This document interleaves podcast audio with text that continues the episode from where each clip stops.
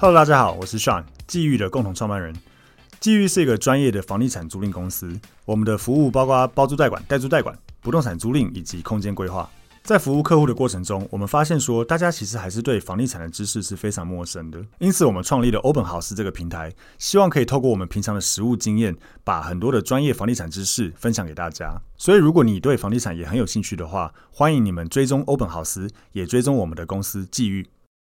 Hello，大家好，欢迎大家收听 Open House Open House，我是 Sean，我是 Tim。今天想要跟大家聊一个主题，就是关于这个车位的一个、嗯、车位，其实有分很多种。对，然后其实大家对车位，我觉得就知道可以停车啊，不然有什么好聊的。但实际上车位其实超多细节。对对对，它其实是有很多细节在里面。所以，我们今天准备了一个、嗯、呃关于车位的主题，包括车位其实有分，譬如说我们常听到的法定车位、奖励车位。等等，或增设停车位等等，然后以及说到底是不是能独立买卖，然后再来也可以讲到就是车位怎么挑选，以及怎么投资。嗯、之前有听说有些人说买车位投资，没错，就是值不值得投资之类的。嗯、这大概我们可以讲到一些这些东西哈。那我们就直接开始，先讲比较专业的部分哈，就是车位其实它有分，呃，大致上分所谓的法定停车位，嗯，跟增设就是呃。增设停车位，还有这个奖励停车位，或是我们常听的奖停啦。对，然后其实还有一种叫我们比较属于叫做使用权啦，那是比较旧大楼或是一些国宅类型的会比较遇得到。那我们先从这个法定停车位开始讲起哈。嗯，法定停车位它有个定义，大概就是所谓的这个建物本身楼地板面积多寡，去决定说它应该最少设立的车位的面积是多少。是对。那法定停车位它是登记在公共设施里面。它是有产权，但是它没有单独的权状，就是没有独立产权呢、啊。对，呃，简单，大部分现在看到的比较新的大楼，几乎都是法定停车位。是，我记得奖励停车位好像已经没有了，我要再查一下。但是，对，呃，大部分的新大楼都是呃法定停车位，车位对，法定车位。那法定车位如何判定？基本上，它是在你的建物权状上面会呃。怎么讲呢？它是在建物权状的下面，它会有一个，就是你停车位，像我家就法定停车位，对，它在权状的下面就会写说啊，你停车位是呃占就是多少平数，然后呃它是几号在哪里，他会这样写。那法定停车位它是呃不能，它不能单独买卖，但它可以卖给当栋。的这个所谓的不同的区分所有权人，那这边资料显示还有分、嗯、呃，法定车位是登记在大公还是小公里面？没有错，没有错。对，对那小公可以移转给同社区住户，但贴登记在大公里面不能单独移转。对，但说真的，以我遇过的，几乎不太会是在大公，对，几乎都是可以转转移转给。但是你变成说，简单记就是法定停车位，你在权状上面，它会跟你的建物权状，它会是在同一个上面，是，然后它。只能卖给当栋住户。对，这样通常的写法会是什么？公社多十份多少分之多少，然后你的编号是多少？对对对对，他会写在下面。所以只要看到是这样，你只要看到你的车位不是一个独立权状给你的，嗯，基本上很有可能就是法定停车位。是，然后他会写登呃号码是多少，然后如果你要买卖的话。只能卖给当栋的住，其实是好像是土同个土地使用上面的，对啊，对啊，对，但是你就记当栋的住户就可以了。嗯，对，这个就是我们讲的法定停车位。那增设停车位呢，就是所谓的呃，建商使用法定停车位外多余的楼地板面积去自行增设的车位。对对，这种可以申请独立权状。嗯，对。只要是有独立权状的话，其实就代表说你可以卖给非当栋的住户了。对啊，非当土地上面的所有权人了。这也是之前比较多说什么买车位投资，可能是其中一种。嗯，增设停车位，对它，因为它可以独立买卖了。对对。然后另外一种就是我们以前常讲的这个奖停。对，奖励停车位。对，奖励停车位，它的缘由是来自于说，像大家有没有听过那个地堡，就是仁爱路三段那个地堡，号称大家都可以进去哦。对对对对对，它的地下室，如果大家对那边熟的话，呃，住户他是走仁爱路三段，它的正门那边的车道，嗯，但是其实他在建国建国那边有个出入口，对，建国的出入口是有开放给外面的人，人对外面的人可以停，所以你可以停地堡停车场。对，我多少钱？我记得不不不贵，我记得其实不贵。嗯，然后正常台北市行情，对，但它下面有有隔开了，但你还是可以停在地堡的楼下。对，对，为什么会这样？是因为呃，其实政府很好玩哈，就因为我我读这个的嘛，所以我看到蛮常看到这个，就是呃，政府在做都市计划的时候，呃，或者说我们讲说都市的一些规划的时候，他都会用一些方式去，嗯。举例来讲，假设他希望这个缺什么东西，对，缺什么东西。嗯，假设他觉得这个从化区希望大家盖的比较不要那么密，嗯，那他就会给你，譬如如何让你盖不要那么密，就是规定，譬如说你的建蔽率要低于多少，对，所以他可以，但是如何你要让民营的建商照着你的规范走，不然我干嘛听你的？对。对，两个做法，第一个做法就是强行规定了，我就是建蔽率四十趴以内，对，就是这个方法。另外一个方法就是，譬如说我五十规定五十趴以内，可是如果你建蔽率三十趴以内，给你一些奖励，对我给你一些奖励，对。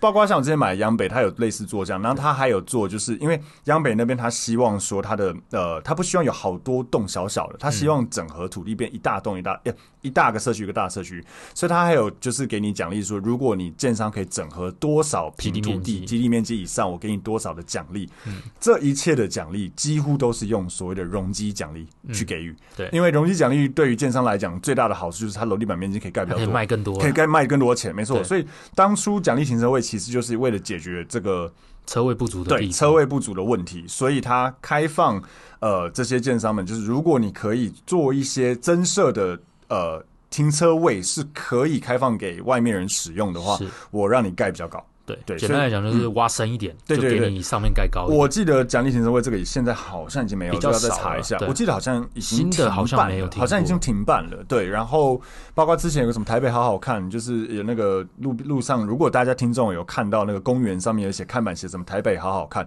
那个是呃。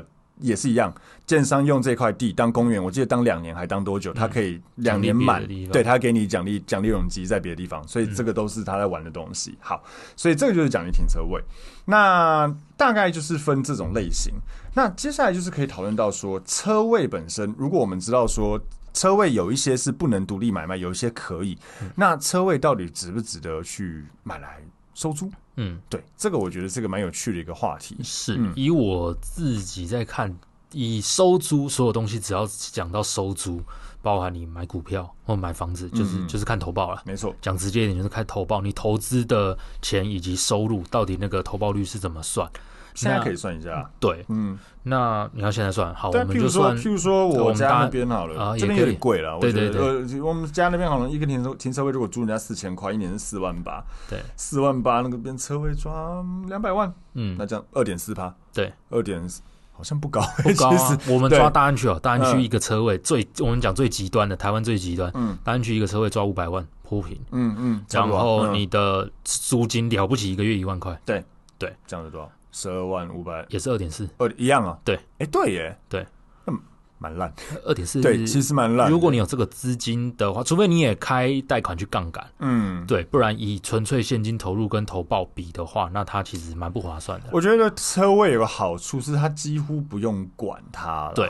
对，就是它不会有什么维护，不会有说车位漏水要屋主付钱。对啊，或者什么车位什么其实热水不热，什么诸如此冷气不冷都没有这些问题。然后应该也不会有人自杀在车位上面。对，不知道，对，比较难呐。车位变凶车位应该是不至于。对，所以所以车位管理起来是很方便，没有错。可是你说第一个买来收租，嗯，投报率不算特别高。对，国外有一些之前有在玩英国啊什么投报率比较高，但以台湾这边来讲，它投报率不算特别高。高对，然后再来第二个就是他贷款不容易。对，哦，我们有帮大家稍微查一下，就是基本上他贷款，嗯，最高可能是七成左右。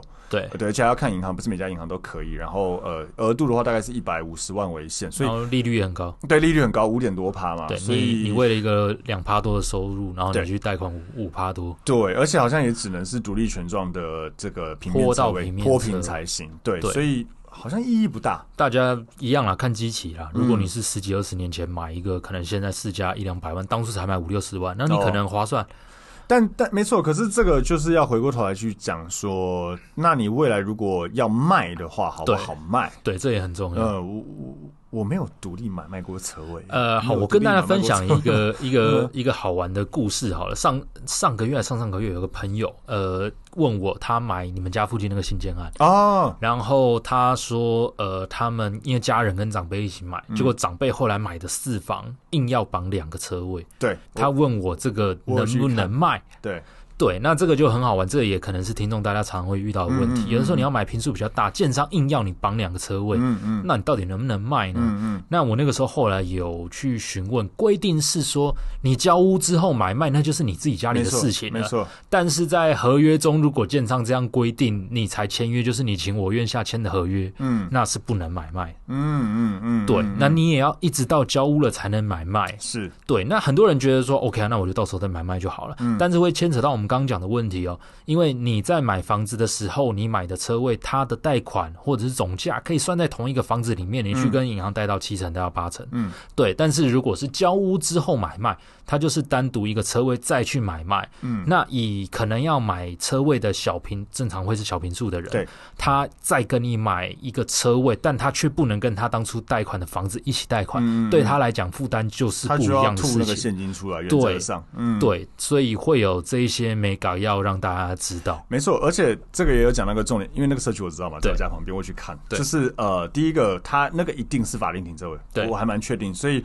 那个如果要卖，他也只能卖当卖同社区啊，对他只能卖同社区。但我觉得那个社区他要车位要卖，我觉得是有机会。他说他们自己在屋主们的群组都有问到有人要卖，他的两房是不给车位的。对对，我因为我去看，他有呃两种两房，他有个边间两房跟一个面对面的两房。讲一讲会不会大家知道哪？在综合，反正 就对，就是就现在广告卖的蛮好的。对，之前广告会有那个他会请人穿的像古装，然后在路上举牌，这样讲可能有人就知道。反正那个在我家旁边，然后。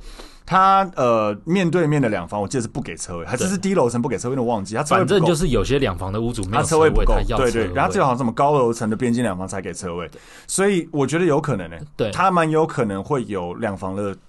客人要买，是真的有了，他都跟建商说，我们都找好买卖了。我觉得有，只要你让我换，对，但是建商不要，就是他不给换，对，嗯，就一定要交屋后，对，交屋之后你们自己处理。哦，这个这个就蛮有趣的，对。可是你看哦，这这个如果说这个社区的状况不是这样的，就是我会知道那个是我我那时候去看，我就知道车位不够，对。但是如果他车位是够的，对，他这样子会很难卖，对啊，因为其他人没有，所以每个人都有一个车位。正常来讲，通常大平数要绑。绑车位都是车位太多了。我那时候觉得很奇怪，因为我看过那这样，我那时候就觉得很奇怪，说他大平数绑两个车位，可他小平数不给车位。他其实逻辑后来才大平数要绑两个，啊，一开始一个，一开始一个。哦，那应该是他有一些，他通常我遇到这样是有一些建案，我之前买央卖到一定程度，有的人不要车位，对他那他不应该刚开始开放大家不要车位对，以至于一堆人买小平数不买车位，然后后面车位太多，他就只能绑给大平数的，对对，然后总价就上去。对，那这个很好的问题又回过头来，我们本来也有。要跟大家讨论，就是什么样的案子到底要不要买车位？对对，没错。像呃，我自己的看法是，第一个。如果我们讲个通则啦，对，我觉得从化区的案件最好是要新房子从化区尽量要买车位，两房或三房那种，或四就两房以上，二三四房那种，是。我觉得至少要买一个车位会比较好。对，嗯，但是有没有一定要两个车位？我讲一个例子给大家听。我我家人，我一个堂弟在呃新竹上班，嗯，在园区工作，嗯，然后最近要买那边的房子，他说他跟他太太会有要两个车位的需求，因为个别上班，嗯。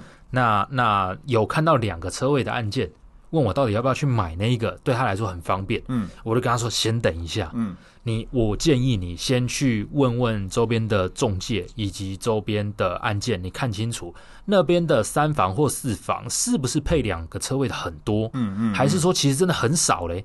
原因是因为这样，你如果一开始买房子的时候多个一两百万，你就为了 OK 啦，反正一次贷款，我现在自己用方便，嗯，我要两个车位。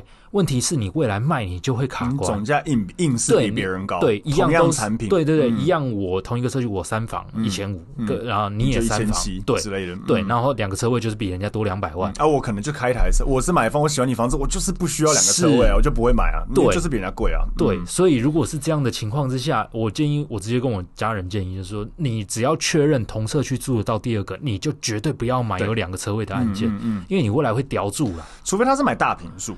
真的没有到很大，有两三房那种的。对，那我觉得三房而已。嗯，我觉得配一个，他就是遇到一个三房标准品，但是两个车位。嗯嗯嗯，问我要不要买那个案子？哎，可是这很有趣哦。你看，像我们讲这种标准品，两房、三房可能配一个车位可以。对。但是如果是到一些豪宅产品，如果你只配一个车位，反而不好啊。对对对。所以就是要看你的你要买的房子的产品，嗯，到底是什么样类型的案件。对。我们不要说买卖，以前买卖大部分遇过都有，但我有遇过租。比较贵的案件。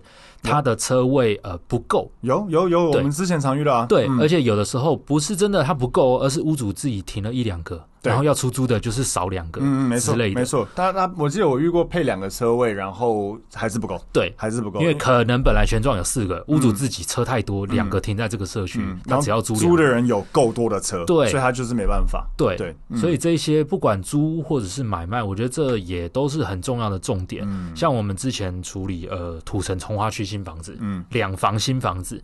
结果以租来讲还好啦，就是同社区要租车位还租得到。对，问题我们两个心里就 OS：这个屋主未来要卖这个两房，你没有车位很难卖。在从化区没有车位有一点点可惜，真的不好卖。我只能这样讲，对，有点可惜。对，你所以你还是要看每个区域的的的属性。对，地点区域很重要。对，绝对不要为了一时自己真的自用有这个需求而去买了一个不是标准品的案件。嗯，未来屌住就是屌你了。对，真的，因为像这但这个真的看区域，因为像我之前在。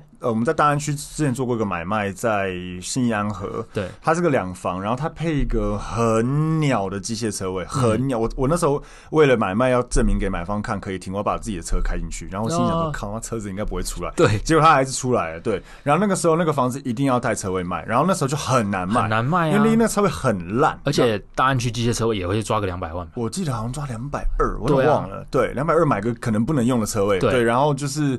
机械那种车子进去人要出来那种，然后进去咔咔咔咔那种很恐怖，然后离捷运站又很近，对，所以就变成那个车位真的就是硬多了一个两百多万出来。是啊，就跟大家也分享一下，呃，车位的种类好了，我们好像没有讲特别讲到车位的种类。是是是，一般来讲，车位有坡道平面，嗯，然后坡道机械，嗯，然后机械平面。还有机械机械排列组合了，对，然后还有另外一种算那种人进去，通常叫塔式车位。大概这五种可以概括台湾现在所有遇到的车位。对，简单来说就是所谓的坡道坡，呃，它的概念就是呃。前面那个词是讲车位怎么进去，然后后面那个词是讲车子停在什么上面。对对对，所以坡道平面就是你开坡道下去，然后你停在平面车位。啊，坡道机械就是你开坡道下去，然后停机械。机械车位。对，还有什么机械平面？就是你坐电梯下去停平面。对对，就是大概这样去记就好。还有机械停机械，对，也有电梯下去还停，你还要开到定位，那真的蛮鸟的。对，然后。呃，大概就这些。我想想还有什么塔式？塔式就是人进去，人进去，车子呃，车子进去，人出来。对对对，塔式车位这种人不能进去的那种。对，差不多就这样。嗯，应该是只有这这这几种了。没错，没错。所以呃，当然这个价格也都不同了。大家最喜欢的是坡道平面，然后。呃，机械车位一定要去注意它的限高跟限高哦。我分享一下，嗯、我我租我们公司附近一个机械车位，塔式的，嗯嗯，然后我车子一五六公分，嗯，它的限高一五五。一五五常见的，然后我停过、嗯、，OK，、嗯、所以我就租了，嗯，就靠北有一次停的时候。轮胎尬到一边，你们都在车上那一次，嗯，然后后来隔天我一取车，整个天棚尬烂，嗯嗯嗯，然后我光烤漆，我那时候新车大概就要花两万多块，好痛，好痛，对，但是他也讲明，哦，我就是你的车子标价就是高于一公分，对，没错没错，所以不会赔钱，嗯，所以呃也很常有人，我相信大家也都会有遇到，就是哎你想买修理车或干嘛，但你的车位就是停不了那么高，对。对，所以在看房子、买房子、租房子的时候，去注意呃，我们找车位，除了我们刚刚讲的类型之外，还有一个就是它出入口是单向还双向，以及高度，这都很重要。限高很重要。对，嗯，大部分常见的限高可能一米七、一米八，那机械常见可能一五五，对对左右，这是蛮常见的。所以呃呃，大部分的修理车就矮于一米八了，但有一些车种会高，有一些会高于，所以一定要注意。然后还有我还有遇过 B one、B two 限高不同的。呃，有有有有这种东西，嗯，所以这个也要小心。然后，呃，当然就是我们讲的单双车道的问题。然后单双车道我觉得超重要。我看过大安区一个豪宅在呃四维路。敦化南路全白色外观，知名设计师，对啊，熟的人我没进去过，我有，因为他的车位可以外租，我们之前有朋友租那里，嗯，豪宅超屌的，然后他的停车场，呃，三格会拉一个铁卷门，就也都做的不错，嗯，然后车道也全白，全部都是烤漆，各种颜色的烤漆，因为它单向，然后可能真的有的很有钱的人也不太会开车啦，你说都刮的乱七八糟，刮的乱七八糟，各种颜色，对。哈，好烂，就是单向的呃脱贫，然后可能这种豪宅大家车都大吧，我不知道，还是女主人都不太会开车，对，不是没有性别歧视，但这是真的。然后它的墙上就有各种颜色的烤漆，好惨哦，对，超屌。其实我我我我自己觉得，如果要做双车道，车车道真的要宽一点，对啊，嗯，车道真的要宽一点，它那是单车道。嗯，好，然后又因为它的基地是窄的，对，它是宽，但是它怎么讲？它面宽宽，但它前后窄，对。对，所以它这样车道进去，嗯，对，应该是窄的，对，很窄啦，嗯，了解，这里提供大家参考。所以如果你去从化区找房子呢，车位当然要看大大还是小，对，以及车道宽不宽超重要，嗯，那车道宽不宽基本上就取决于这个建物的基地大不大，对，其实它当然来，我们自己有时候因为现在最近新房子，呃，就是说都更跟危老。推的很多是到处都在拆房子，然后其实我们一定都盖新大楼嘛，所以我们自己在看的时候，有时候就大概可以判断说，哦，这个应该会做机械车位，哦，这个可能会做平面车位，对，坡道平面，因为它坡道需要回转空间嘛，对，它基地不够大，它没有办法做，它一定只能做机械下去，然后。如果可以，可能机械下去做平面，但如果他做的平数，呃，大部分就直接现在很小的就做塔式。对，很小的基地一定做塔式。然后如果基地够大，下面还给你做平面。但是如果譬如说它的户数可能是比较多的，那为了要上下车位比较多，它下面就会做机械下去的机械。对，这个大家其实光看。房子的时候，其实就蛮有可能可以猜得出来，就在盖的时候，大概就你只要看基地面积，你就一个原则，基地够大，建商也一定想卖坡平，你比较好卖啊。对，嗯，它绝对比较好卖，一定是太小，它才有才会想去做机械。对对对对对，所以大家因为一样嘛，就是刚刚讲的坡道需要你看，你用想的时候，你车子下去需要能回转啊，还要能掉头爬。对对对，所以它一定要够宽够深，才有办法做所谓的呃坡道平面车位。是，然后车位我觉得如果在挑的时候也。我自己啦，第一我会挑宽度，我会看宽车位大不大，然后离门近不近。嗯，然后我我比较迷信一点，我会看号码。哦，OK，对，我会看号码。呃，对，有的会看号码，然后有的尽量挑呃条啊旁边，对，柱子旁边很不错。对，因为你会有那个柱子的空间可以开门。对对对对对对。但是如果是墙旁边，就真的比较烂。对，哎，这个会影响买卖价哦，超多，好不好？如果是呃，我我那天前阵子陪我朋友去看一个那个。三峡的房子，它有个车位，我看过最雷的。它的车位在它的大社区丢垃圾的，就是。怎么讲呢？就是你你副驾驶座开门就可以丢垃圾了。我我对我看过，嗯、呃，大家如果有看国片，有一个叫《同学麦纳斯》，嗯，他是大佛普拉斯电影拍的。嗯、然后他中间有一幕哦，就是他花了毕生积蓄买一个房子，嗯，含车位，他车位要停到定位之后，人出来把车推进去。为什么？因为他左右完全开不了，哦、出不来。嗯、对他必须要把车推进去。嗯、看那个车会超屌，类似这样子。然后像我我那时候朋友，因为我朋友是三峡的中介，然后我朋友跟他。买三家的房子，然后那个陪他去看的时候，他说：“我跟你讲，全社区最雷的车位就是这个，因为他那个车子上面都有那个厨余回过去，因为很近很窄，都有那个厨余回过去的痕迹。”他说：“他说你看这个车主，因为他常他也住那个社区，他说你们看，我是看那个车主从来没来换车，也没来洗车，他更没擦。对啊，因为他就已经被回到，就是这种车位就真的很烂很烂。对，所以挑车位的时候，真的还是要有一些。”要去看了，对，要以以我自己的经验，之前陪朋友或家人挑了，如果你买新机案可以挑的情况之下。呃，楼层不一定会是重点，反正越靠近你的电梯，我觉得比较重要。通常你不要绕到 B 四、嗯、B 五。其实现通常建商很那个啦，就是你大平数给 B one、B two，小平就是你你买的总价越低，你就越底层。对对，对，都都是这样子，是都是这样子的。但我个人会觉得绕多几层比距离电梯远近来说，宁愿多绕一下。以及好不好停？对，对对，好不好停？好不好停很重要。对，大家要去看说，譬如说它的车位，呃，就像旁边有没有柱子，然后到底它是不是一个。就是，如果你会开车，你大概看平面图就好不好停，好不好，好不好停超重要。有没有可以倒车的空间之类的？嗯、有那种呃，假设你开到地下室，你在最底最边边那个车位，感觉空间很大，但你没有地方爬逃。没有，对，没有。那那超，那你可能要从头就开始倒车进来，对，你要一直倒车进去。那超，我上次还看过个车位，它是在坡道要上去的的侧边的侧边，你要它要出来是要。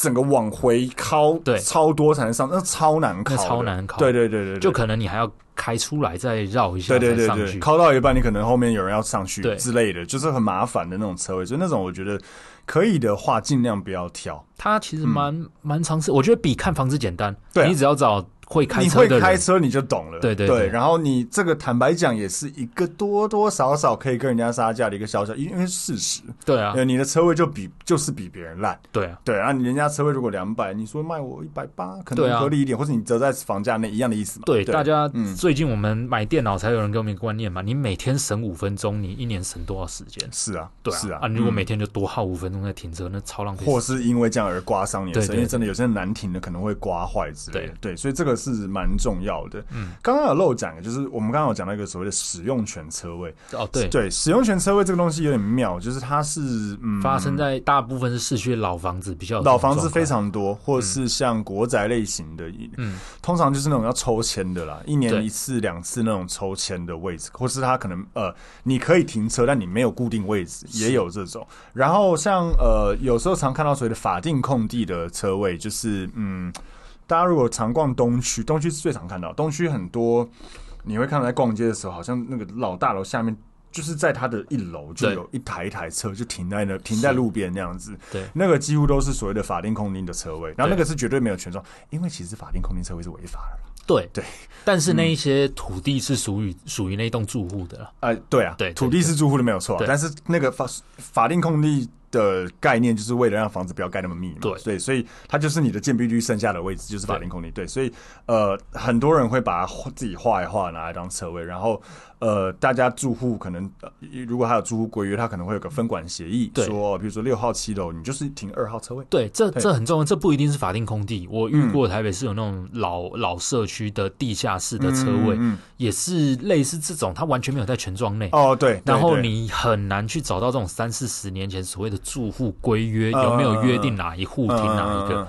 那个如果各位有要买这种类型的案件，记得要请中介，这个东西你要追清楚，要追清楚，或是看现在他们有没有管委会设立，至少有规约，大家讲好，对，这超重要。否则别人停你的，你没有，你没办法请求什么，哎，搞不好基本上。对啊，搞不好有可能是呃，你花了三百万买。嗯，结果过个几年之后，隔壁的屋主才说那车位一直是他的，对，主张说那是他过去十年没买车，就这个屋主，或是他可能在国外回来发现有人停我的位置之类，这个会很麻烦。对。对，所以一定要，如果是这种类型的车位，一定要去找出看有没有所谓的分管协议。对，大家讲好说哦，几号就是哪一户的，是对，要么就不要算钱啊，对，不然就是不要算钱。对对对，如果你要算钱，你就要该出示。该有的证明。我之前做过一个买卖，在东区，就是法定空地停车位。我记得那个时候车位没算钱，但是有一点点算是让总价有变高一点，单价有变高一点点，就是它是一个附加价值。对对，但是因为有可能真的会被检举，对啊，然后你就变得不能停。是对，所以那时候就变成用这样的方式去处理了。嗯嗯，对。OK，所以车位真的有很多很多要呃注意的地方，包括像刚刚总结一下所谓的不同的车位类型，它可能是可以独立买卖。或是完全不能不能卖，像刚才讲使用权车位是不能卖的啦。然后呃，譬如说法定车位，你可能只能卖给同栋住户。嗯，然后再来就是我们在挑车位的时候，可能要注意哪些事情？是呃，坡道平面、坡道机械有什么不同？然后呃，就是呃，如果要买车位的话，贷款等等那些是可能可以怎么做？对啊，对，还有机械车位，常常听到意外什么，它的保养费其实管理费一定会比坡平高很多。呃，是对对，通常呃，这个应该有住大楼人会有那个观念，就是。坡道平面的管理费是最便宜的。对，对我家好像才三百，了不起，我听过一千块，了不起。坡平一千，有豪宅有的超贵的车位是算一千块，可能每天都有人在那边打蜡。对对啊，坡平一千我没听过，真超贵了，几乎都三五百。对，嗯，但是机械的破千是绝对破，几乎绝对都破千。按那个钱比较省了，你也不希望停机械忽然有些状况。当然了，我我就有遇过哦，没有，我是遇过机械车位，然后我钥匙不见，我车子叫不下来。对对，也也有遇过这种，对，所以所以。呃，机械社会真的麻烦度比较多，麻烦了，遇到停电什么的，你都没办法叫车，停电也不能叫，然后故障也不能叫，对，嗯，诸如此类。我自己租机械的，一天到晚故障，你不是常故障吗？常常故障，对啊，就忽然本来要出去玩，不能出去玩，就很北了。对，要开车，忽然要叫计程车，对，就坡坡道平面真的还是比较好啦。对对。然后最后当然还是个重点，就是大家在买房子的时候，一定要记得去第一个针对你的区域。稍微调查一下，嗯、对，呃，车位是不是一个？呃，这个我在最后讲个案例好，就是我陪我朋友买三峡的房子的时候，我三峡中介朋友跟我分享个有趣的事情。嗯、他说三峡那边的车位，三峡北拉特区的车位是过剩的。那我相信啊，从化区还蛮妙的，是过剩的，所以他们反而会，因为我们很多观念就是说，他反而说你买这种两房可能可以考虑不买车位的原因是因为租得到，对，而且很便宜。他们那边坡平哦才两千块，对。嗯，所以你又买的绝对不划算。对。对对对，所以两千块，我一千五，还有一千，他他自己买停一千五的，对，坡平哎，在地下室，嗯，对，超便宜。所以他那时候就讲说，而且都他因为他住那个社区，他说常常看到大家来坡出来租，也不一定租得掉，因为他因为车子没那么多，再加上那边的呃，就是呃，交通也越来越方便，是，所以开车人需求开始变少，再加上车位本来就已经过剩的情况下。其实你要租，你这种东西讲去你供给很多，你租一定便宜嘛？对啊，那一堆人在租，供需的问题。对对对，所以你反而都容易租得到的时候，你就不一定要买，就不一定要买。嗯，对。但是如果这个地方是呃车位，譬如说像你如果在什么中永和买那种电梯大楼，这、哦、车位是难。超难，超难停，就跟超难租。我跟大家分享一下，我们公司所在新安河坡道平面车一个月一万块，合理。对啊，对啊，对啊，对啊，对，嗯、超扯。嗯，就难租难停，我是难，我是说，因为这边老大楼比较多，像中永和也是老大楼多，当初就没那么多车位，所以它就是变得超难停车。你在这种地方买，如果是那种新房子两房不带车位或三房不带车位，哦、是不太好。我听过中永和有些人很很可笑吗？还是说很惨？嗯、就是他会因为他车子停到一个好位置，出门宁愿叫计程车。舍不得移车哦，舍不得移车，对，哦、我知道，或者是一个车一定要再牵个两三台，已经要快报废的摩托车去占车。我我以前我以前住三重的时候，我去开车还要先骑车，对，很烦啊，对，就是我要骑车冒着雨去。对，公有停车场骑个五分钟，然后再去开车。对，然后买菜什么也是回来也是这样，就是你要不要买，就是请人先下车，然后自己再开，然后再骑车回来。我我觉得超烦，呃，而且你那个还算正常。我觉得那种为了车子有一个不用的车位，你出门就给我叫计程车，对啊，极蠢，完全浪费了你买车的。对，那你买车干嘛？没错，没错。所以很看区域，有些区域如果车位过剩，或是交通非常方便，以至于车位不是一个必需品，对，可能可以不买。但是相对的，也要看你的产品。像我们大安区这边，虽然呃，那个交通很方便，可是像我们以前在卖的时候，那种比较总价高三四千、四五千万的三房不带车位，其实就不好卖了。了对，所以也看你的产品。像刚刚有提到，如果是豪宅产品，只带一个车位也不好租、不好卖，可能两个或三个会比较好。对，对，但是